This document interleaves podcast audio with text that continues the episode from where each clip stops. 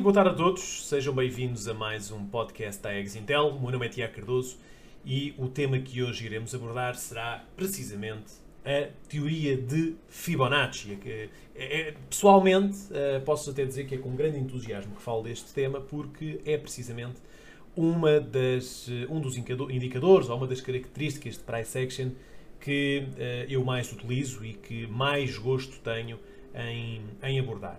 Isto, claro, depois depende de pessoa para pessoa, e nós já falámos quando, quando falámos uh, nos últimos podcasts sobre indicadores. Uh, eu, na altura, referi-vos precisamente que um, ehm, cada um tem a sua maneira de, de estar no mercado, cada um tem uh, a sua zona de conforto para, para, para, para negociar, para se posicionar no mercado. Eu, pessoalmente, é algo que gosto bastante, a teoria de Fibonacci. Ora, e, e, gosto porquê? Gosto porque, uh, precisamente, utilizo sempre muitos indicadores. Um, ehm, aliás, uh, costumo negociar muito os indicadores económicos, uh, como é o caso, por exemplo, do NFP, das, das decisões de taxa de juro, em que existem muitos movimentos impulsivos. Ora, esses movimentos impulsivos depois trazem-nos retrações. E é precisamente aí que entra as retrações de Fibonacci que eu vou-vos falar já de seguida. Ora, antes de mais, como é que surgiu esta, esta sequência de Fibonacci, esta, estes números de Fibonacci? Porquê o 23.6? Porquê o 38.2? Ora, isto tudo uh, basicamente surgiu de uma sequência que uh, Leonardo Fibonacci, um, ehm, digamos que não inventou, mas descobriu um, ehm, e, e, e publicou num livro seu em 1202 que basicamente demonstrava-nos que uh, existia uma série de sequência de números que, divididos pelo seu número anterior, dava-nos aquilo que era o número mágico, ou seja, que dava-nos sempre o mesmo número. Então, basicamente, a sequência de Fibonacci é a soma do seu número anterior com esse número atual, ou seja, quando começamos com o zero, temos a seguir o 1. Ora, 1 mais 1 dá 2, 1 mais 2 dá 3, 3 mais 2 dá 5, 3, 5 mais 3 dá 8 e por aí fora. Se nós dividirmos esse número, eh, portanto, o número que temos, por exemplo, 5 a dividir por 3, vai-nos dar um certo número. Se dividirmos 8 por 5, vai-nos dar esse mesmo número. E por aí adiante. Portanto, isto é a sequência de Fibonacci que nos dá aquilo que é um, um número mágico, que é os 61,8, que é precisamente a divisão de um número pelo seu número anterior. Uh, vocês uh, conseguem facilmente, fazendo uma pesquisa na internet, uh, conseguem facilmente perceber como é que funciona esta, esta sequência. aqui para o caso não nos interessa tanto, interessa-nos é perceber sim o porquê da utilização nos mercados financeiros deste, destes números. E, e aqui é interessante porque existe uma aplicação muito prática em praticamente todos, não digo em todos, mas em, em muitos aspectos da natureza destes, eh, desta sequência de Fibonacci. Existem muito, muito, sequências, muito, eh, aliás, aplicações muito famosas, como é o caso, por exemplo, da, eh, dos, do, do, dos furacões. Quando olhamos de cima de um satélite, o furacão faz sempre aquele movimento.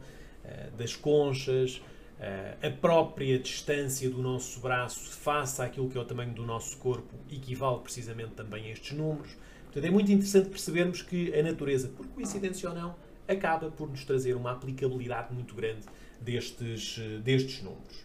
E, portanto, daí um, a na matemática ser considerado o número de ouro o 1,618, precisamente por causa da divisão que estes números trazem, que nos trazem uma espécie de uma harmonia natural um, e que conseguimos de resto encontrar em praticamente todos os aspectos da, da natureza, esta harmonia natural que este número nos, nos traz.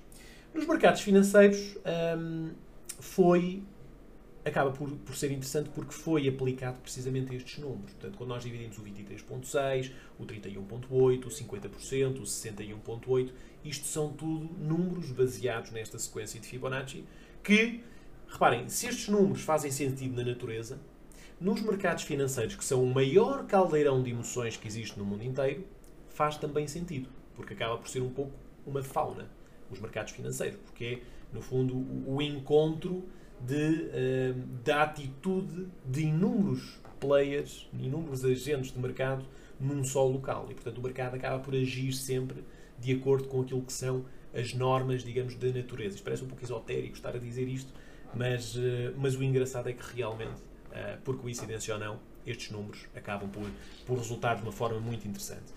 Uh, para quem está em casa a ouvir o podcast através de, do Spotify ou do, ou do iTunes, não vai conseguir uh, ver aqui a nossa, a nossa tela, mas para quem esteja a ver depois, quem esteja a ver através do, do, do, do podcast, pode também ver mais tarde através do vídeo.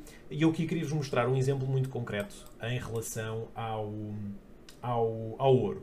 Portanto, nós no ouro, se olharmos, conseguimos perceber que temos aqui um movimento de subida com uma correção e depois temos outro movimento mais agressivo que também nos está a dar aqui alguma correção. E aqui é, é, é engraçado percebermos como conseguimos ter uh, facilmente e a olho nu, nós rapidamente percebemos isso, que conseguimos ver aqui algumas retrações de Fibonacci. Ora, como é que se desenha então estas retrações de Fibonacci? Eu tenho de observar, antes de mais, onde é que está o meu movimento impulsivo, o meu movimento principal. Então eu venho à plataforma e escolho, ao observar esse mesmo movimento de maior amplitude, movimento mais agressivo, pode ser de subida ou pode ser de descida, eu escolho aqui desde o ponto de baixo até ao ponto de alta, do mínimo ao máximo, e vejo que tenho precisamente estes números, 23.6, 38.2, 50% e o 61.8. Ora, é nestes números que, muito provavelmente, depois de um movimento ascendente ou descendente, portanto, um movimento impulsivo, temos uma correção, porque o mercado não cresce uh, ou, ou, não desce infinitamente. Tem sempre de mover-se em ciclos, em ondas. E o que estas retrações de Fibonacci nos dizem é precisamente que essas correções podem ser terminadas nestes momentos para depois sim termos mais um possível máximo a ser feito. Eu no início dizia-vos que uh, eu pessoalmente uso muito isto para um, fazer, por exemplo, scalping em, um, em, em, indicadores económicos que são publicados. Uh, no NFP isto acontecia muito. Portanto, quando tínhamos a publicação dos dados de emprego nos Estados Unidos, tínhamos um movimento impulsivo muito forte, tínhamos depois disso uma correção, porque o mercado não cresce uh, sempre da mesma, no mesmo sentido, tínhamos uma correção e depois, num destes pontos, acabávamos sempre por ter uma subida mais agressiva. Aqui, se repararem, temos o 23.6, onde ele, uh, se repararem aqui é interessante porque conseguimos ter aqui um primeiro, eu aqui posso até fazer zoom para percebermos melhor, temos aqui um primeiro, uh, uma primeira zona de suporte, portanto o 23.6 aguenta precisamente o preço, ele entretanto é quebrado em baixo e reparem onde é que ele aguenta, precisamente aqui, aguenta precisamente aqui nos 38.2% de Fibonacci. Reparem como Parece que é coincidência, mas não. E nós conseguimos, de resto, encontrar inúmeros exemplos. Eu posso, por exemplo, mostrar aqui o exemplo, o exemplo deste primeiro movimento, que é precisamente igual. Reparem. Subida agressiva e reparem onde é que ele aguenta. Aguenta precisamente também nos 38.2. Okay? É isto que é interessante, perceber uh, a coincidência ou não, ou a harmonia que existe nos mercados em relação a estes números. Não digo que funcionem sempre, nada disso, longe de, de, de poder ter uma afirmação dessas, mas a verdade é que estes números podem ser muito úteis para quem gosta de uh, operar as correções do mercado para procurar mais um movimento uh, ascendente. Para além disto, nós temos também aquilo que são as extensões de Fibonacci. A extensão de Fibonacci é uma ferramenta complementar ao, um, eh, às retrações de Fibonacci. Porquê? Reparem, eu aqui mostrei-vos, e vocês como podem ver aqui na tela, há aqui um movimento de subida grande e depois há um movimento corretivo.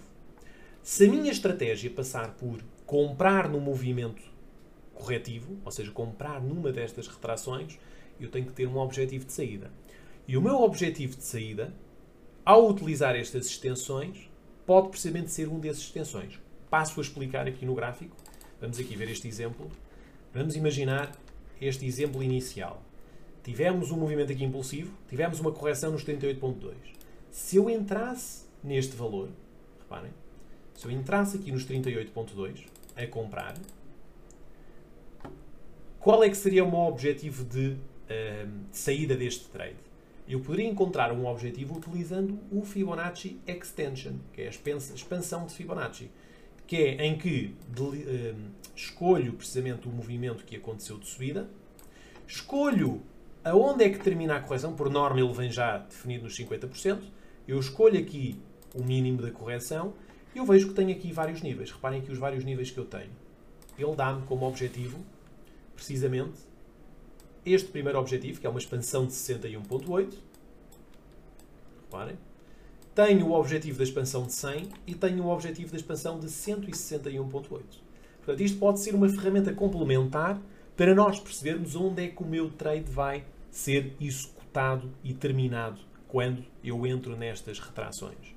Portanto, isto são duas ferramentas que vocês podem usar, muito úteis. É um tema que eu gosto bastante. Depois também, se tiverem dúvidas, podem sempre colocar e eu também terei o maior prazer e maior gosto em responder-vos. Mas fica aqui um, a minha opinião sobre estes, eh, sobre estes indicadores e uma forma muito básica com que vocês podem precisamente aplicar os mesmos. Um abraço e até para a semana.